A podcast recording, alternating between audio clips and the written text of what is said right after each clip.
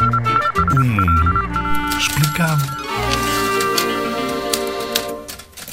Este é um projeto muito importante que foi recentemente criado para ajudar as pessoas cegas ou com visão reduzida.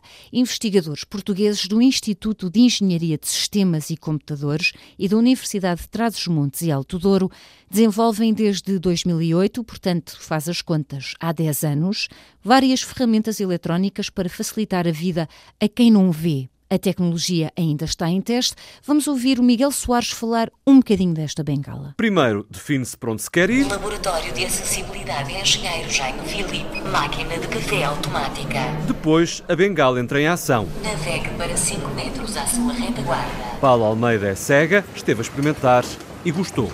Confiança. Já existem várias empresas interessadas em vender esta invenção. Recebeu 29 mil euros de um prémio, o Prémio Inclusão e Literacia Digital, em 2015.